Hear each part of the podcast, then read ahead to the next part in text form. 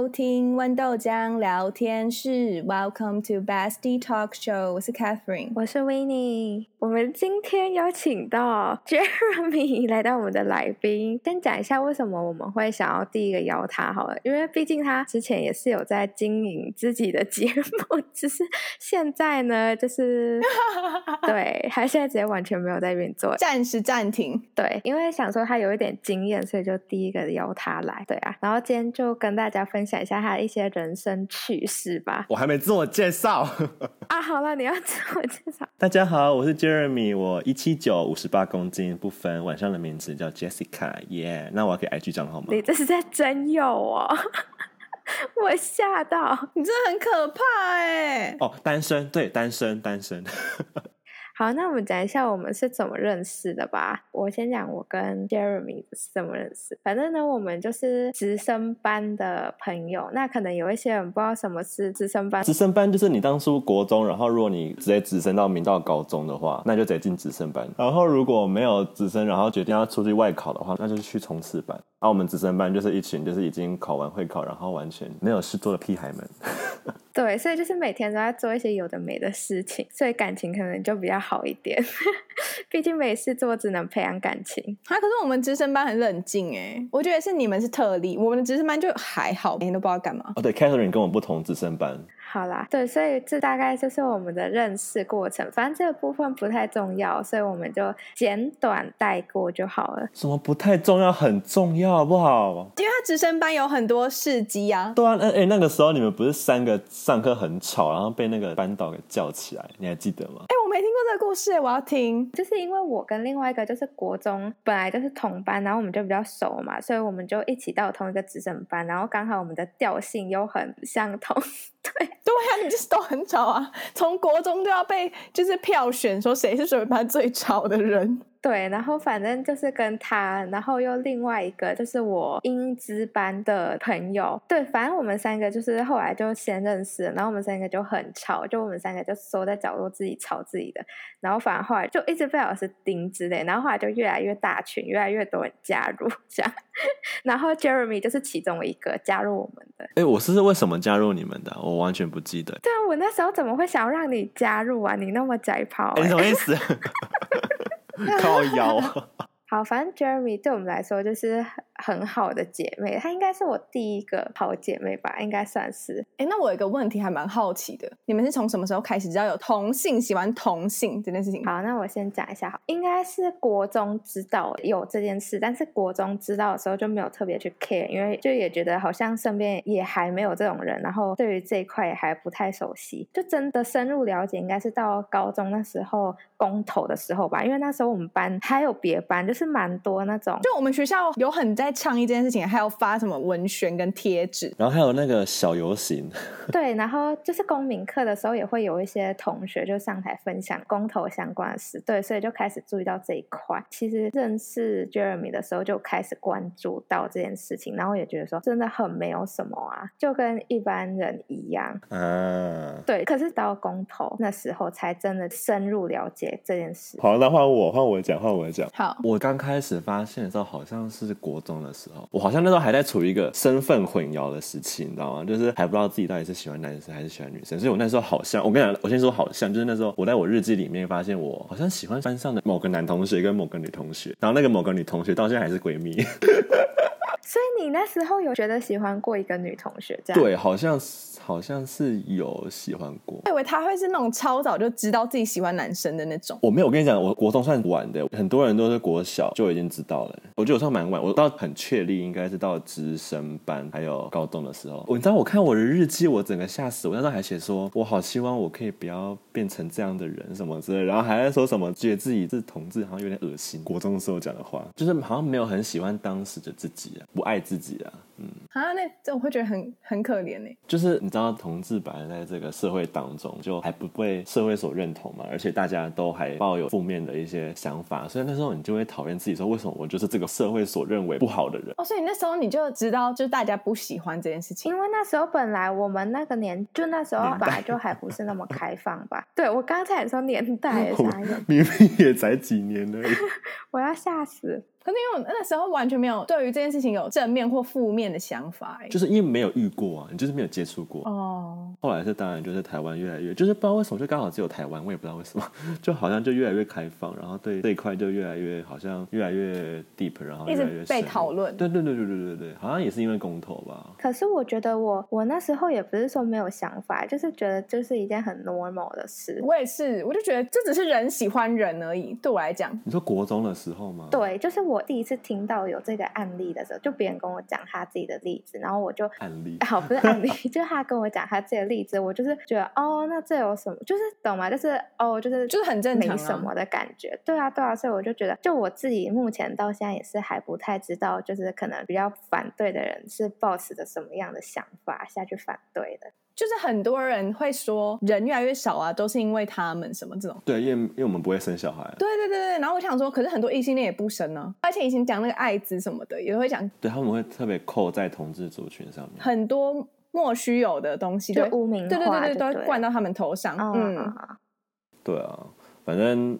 我就觉得那那时候啦，就那时候国中的时候，那时候整个社会都还不太认同，然后一直到后来高中之后，就男生跟男生或女生跟女生在一起，就是我发现好像我不知道是因为社会氛围的关系，还是因为大家高中之后变成熟了，变得比较有同理心，所以才就大家都比较不会，就是像我以前有被霸凌过的经验之类的。你说因为这件事情吗？国中吗？以前被霸凌的原因不是因为是同性恋，是因为阴柔的气质。哈，是哦。哎、欸，可是我第一次知道这个，好像是因为那个什么玫瑰少年的故事、欸。哎，叶永志有，好像公民课之前都会有提到。我们好像是国小的时候看的、欸，哎、哦，我印象超深刻，但我忘记是为什么。啊，那为什么国小大家都没有变得比较好一点？大家为什么不能再更宽容一点？没有，就那时候可能播这个故事，然后大家一直就是看过去，然后就有些人会记得，可是有些人根本就是哦，就是播一个纪录片的感觉。哎，可是重点是，哎，你知道我后来发现说，我发现我们国高中好像比较特别，就是好像比较开放。可是你知道，在台中的某国高中好像蛮，他们好像到高中还会霸凌那些比较阴柔的男生。哈，是哦。对，我也觉得是因为我们自己的学校比较对啊，哎，因为有很多人都会在 IG 上公开这些事情啊，然后我就觉得哦，这件事情都是很正常啊。而且就那时候在讨论公投的事情的时候，就也都是大家都直接在课堂上面讨论，所以就觉得哎，好像就根本没什么啊。应该说那时候在讨论，反而就是你可能不赞成那一方是比较少数的，然后你还会怕别人只要你是不赞成那一方。我印象蛮深刻。哦，对对对。我会突然想到，你知道我是家里唯一的长孙哎。哦，Oh my God！对，所以就只有我一个是要继续延续。可是 I don't care，就是你知道那种压力很大，你知道，就那种每次只要过年啊，或者是什么中秋节回去，然后亲戚们就会那边问说：“啊，你交女朋友了没啊？啊，你什么时候带女朋友回来啊？”然后会在跟我还在那边跟我妈说说什么，嗯、说啊，你要你以后要当阿妈了。然后我妈就因为我已经跟我妈出轨了，我妈虽然会帮我，然后就会帮我就是打哈哈过去这样子。之前就是可能国高中的时候被问，其实会有点心里会有点小难过，你知道吗？就是会觉得说，哎，没办法完成他们一个愿望之类的嘛。哈对啊。啊，你那时候是怎么跟你妈讲的？Oh my god！你在讲这个？对，我也很好奇这个。这个要追溯到好久好久以前，那时候在出柜前几个礼拜，我妈就不知道讲到什么，然后她就有跟我说：“你不管做什么决定，妈妈都会支持你。”哇塞！然后我以为她是在暗示这件事情。对对对，我以为她在暗示，可是后来发现好像不是。可能没吓到。对，可是我跟你讲，这种事情有时候你鼓起勇气，你提出来，其实我觉得会舒服很多。你现在如果又没有勇气，你现在又不敢讲了，你到之后你不知道可能要过几年你才会才敢讲。你知道那很痛苦，你知道要隐瞒一个秘密有多痛苦，你知道吗？对你来说应该是很痛苦。对呀、啊，对于我来讲话，我现在都会跟我妈那边讨论说，哦，我跟你讲那个。好直白，我就一直跟我妈讲，然后我妈还会跟我说：“哦，我跟你讲，这种人真的不 OK。”反正我大概就是我妈生日前几天，然后那时候我就想说要跟我妈讲，要跟我妈出柜嘛，然后我就写卡片给我妈。然后我跟你讲，那个卡片大概才可能不到 A4 的大小，就是可能你看到那种那种小张卡片，然后我上面就写的密密麻麻，那种字都写超小、超紧、超密那一种。我记得我好像是写说：“妈妈，其实我。”喜欢男生，然后我就说我会好好保护我自己，我会好好戴保险套 什么之类的，就是好像会说，请你不要操心，然后我会在以后可能上大学之后会好好保护自己，不要让自己受到歧视或是一些不尊重之类的。哎呀，这个会落泪吧？对啊，听到都想哭了，会落泪，真的会落泪。那时候是我大概是晚上九点写完，后来我是打算要隔天给我妈，可是那时候我真的是整晚都完全睡不着，心里一直有这件事情，对，在挣扎到底要不要给，对不对？到底要不要给，要不要给？然后那时候如果我妈看到之后，她会有什么样的反应？自己心里一直预演好多次，对，然后结果后来我就真的受不了，我就睡觉一直一直翻来覆去嘛，然后半夜三点，我就跑去我妈房间，我就把那张卡片给我妈，然后那时候我妈就还在睡觉，你知道吗？她就那边说啊，你干嘛突然想给我卡片？早上再给我看就好了。超奇怪，半夜三点 给卡片。对对对，然后我就在那边用一种很呜咽的声音，就在跟我妈说：“妈妈，你可不可以看一下？请你现在看好不好？拜托你现在看。”然后我妈就有点勉强的爬起来，然后我就给她看那卡片，然后她就慢慢翻。然后那时候我真的心脏跳超级无敌快，然后怕到爆，你知道吗？我的天，哎，你很勇敢哎！对呀，我也觉得。我妈一翻开卡片那一当下，我直接爆泪。我不知道为什么我当初要等这句话，我就说：“妈妈，对不起，我错了。”我就一直讲这句话。可是我现在想想，会觉得说我当初为什么要讲这句话？我完全没有错啊！我不知道为什么。为什么我在那边一直认错？没有，这就跟你那时候会讨厌你自己一样啊。因为你就会觉得让他们期待落空的感觉。哦，对对对，我会有一种期待落空的感觉，就是不符合这社会价值所期待，对啊。然后那时候我就一直哭，我就一直哭哭哭，然后我哭到我就直接坐在地上，因为我真的写太多字了，我妈看超级久。然后那时候我就一直哭哭哭，然后哭到我已经整个人已经快虚脱那一种。然后后来我妈就看完之后，然后她就说：“那就先这样子吧，那你就先不要跟你妹跟你爸讲，啊我们之后再来好好谈这样。”对，然后我就回去睡觉了。我一回去睡觉之后，我马上直接完全就超安心的，直接一觉到天亮。我跟你讲，这变成你妈睡不着了。哦，对，我到好像大学的时候，我妈才跟我讲说，她那时候直接完全睡不着，就头脑里面一直在想说，是我没有帮你教好吗？是我小时候没有什么爸爸的参与，或是没有家人的参与之类的，她就会想这些东西，她就想很多，然后就想到早上，我就觉得还还是有点对不起她。可是这种事情就是。我觉得还是必须得讲，也没办法。对啊，对啊，也没办法。就是其实我真的觉得出柜这种东西，它不应该存在。对啊，我也觉得。就怎么会有出柜这个词？从来就没有那个柜子啊。对啊，异性恋为什么就不用出柜？你们就可以直接就是把女朋友带回去，或把男朋友带回去啊？为什么我们还要那边先讲了，讲出来说我们我的性向之后，我才能把我的男朋友或女朋友带回来？嗯，对啊，我就不懂啊。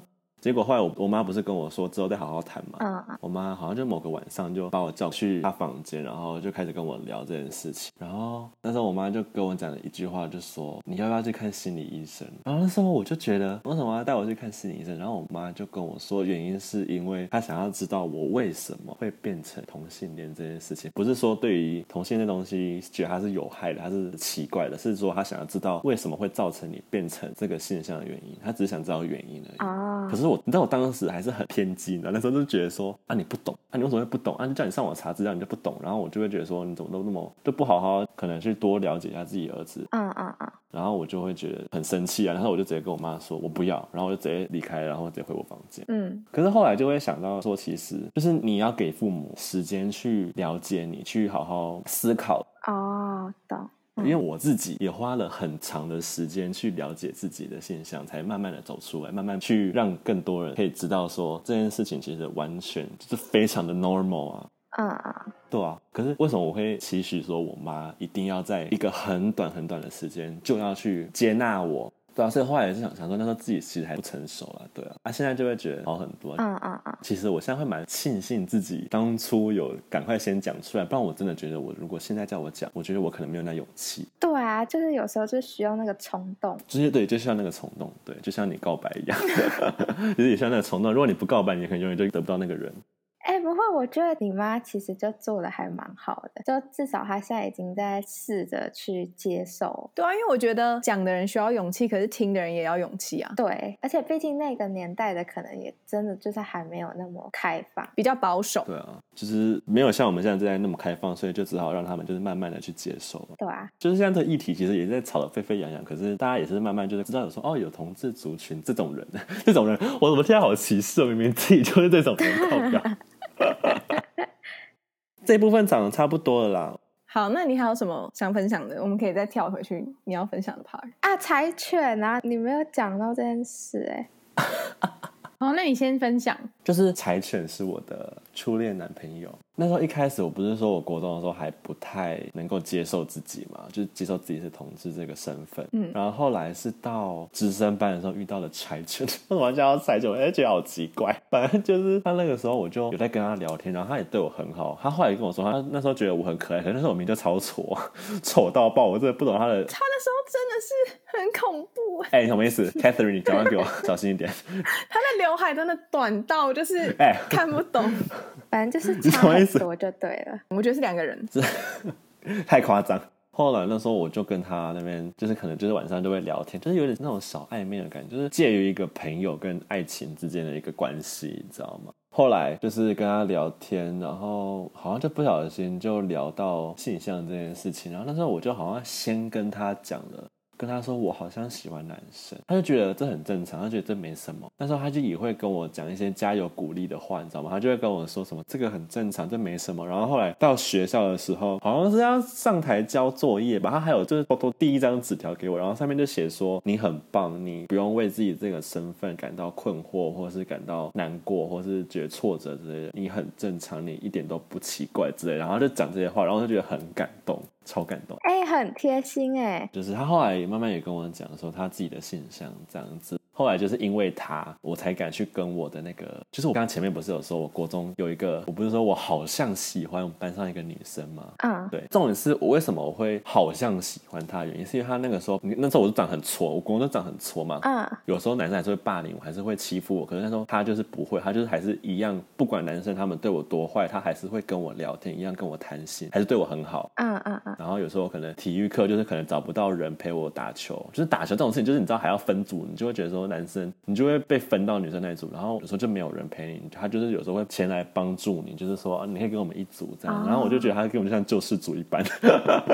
他 是啊，他真的是哎，傻眼，我不知道这段呢也人太好了吧，天使哎，对啊，他就是在我一个很不知道自己的现象的时候，他就一直会给我一些加油鼓励的话，然后我就会觉得好像不知道到底是把他当做朋友还是喜欢的人这样子，反正后来我也是因为柴犬，他鼓励我。说我可以去跟那位女同学跟她出柜这样，然后后来我就跟那女同学就是约了一个地方，然后跟她讲这件事情，然后后来她也就接受，她觉得这没什么，她觉得这很正常这样子啊。他后来就开始慢慢就是一个一个慢慢出柜，慢慢讲，慢慢讲，然后后来就整个就是大解放。对，整个大解放，吓到，根本不需要出柜，直接大解放就直接不用出柜，直接行为直接表现出来。哎，啊，是我们的那个阶段这已经大解放了吗？还是还没？我好像到高二，因为我记得我高一的时候好好像还不会戴隐眼，我记得我是到戴隐眼之后，然后开始会打扮自己，然后刘海开始会整理头发之后，我才开始变得比较有自信。你知道？自信这种东西就是很，你如果没有自信，你就整个人就是很挫挫，然后你就会觉得说自己好像什么都做不好。可是后来就开始会打扮自己，然后让自己变得比较好看之后，你就会变得哎，什么意思？不要笑，挫挫的就很好笑。可是我觉得他高一的时候就超解放了，哎，有吗？我高一有很解放吗？我怎么不记得？在我的印象，真的吗？就看得出来啊，应该是因为你们就不知道为什么就很厉害啊，就像我就没办法啊。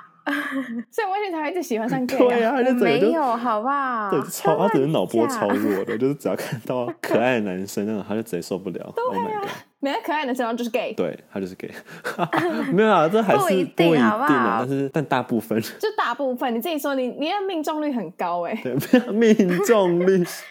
对啊，反正就后来就因为柴犬这个人，然后让我对自己越来越有自信，然后越来越走出来，这样就慢慢走出柜子这种感觉。哎，那他其实算是还蛮很重要的人呢。对啊，他算很重要的人，因为他我后来有慢慢就是知道说自己其实一点都不会很奇怪，然后后来慢慢走出，然后开始活出自我，就是这句话，活出自我。